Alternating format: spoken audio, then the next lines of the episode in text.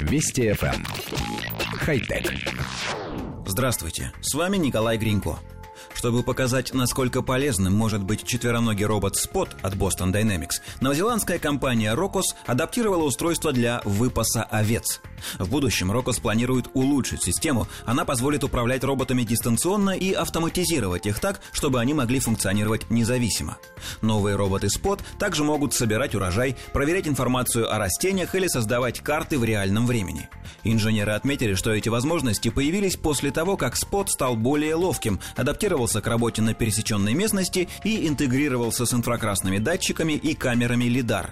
Компания Rocos планирует использовать технологии для дистанционного проектирования и сбора данных с датчиков. Другими словами, операторы смогут пасти овец в Новой Зеландии из любой точки мира.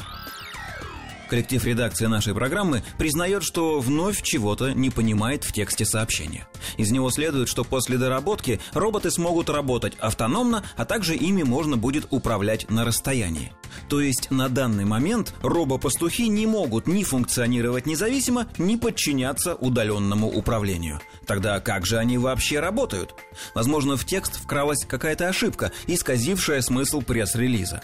Вообще не очень понятно, каким именно образом робота адаптировали для работы пастухом. Что именно в нем изменили? Для выпаса машине нужно уметь передвигаться по пересеченной местности, но Boston Dynamics вот уже несколько лет демонстрирует, как спот бодро вышагивает по каменистым завалам и преодолевает вброд неглубокие ручьи.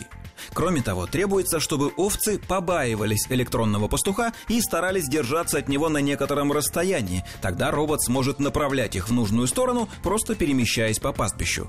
Но металлопластиковый жужжащий спот и так вызывает некоторую настороженность даже у неподготовленных людей, не говоря уже о животных. Возможно, роботу добавили программного функционала, позволяющего, например, распознавать овец, но об этом в сообщении ничего не говорится. Вообще, робот Спот, несомненно, выдающееся произведение инженерного искусства, но все попытки найти ему практическое применение пока выглядят просто пиаром, который машине, по большому счету, не нужен. Хотя... Вести FM. Эм. Хай-тек.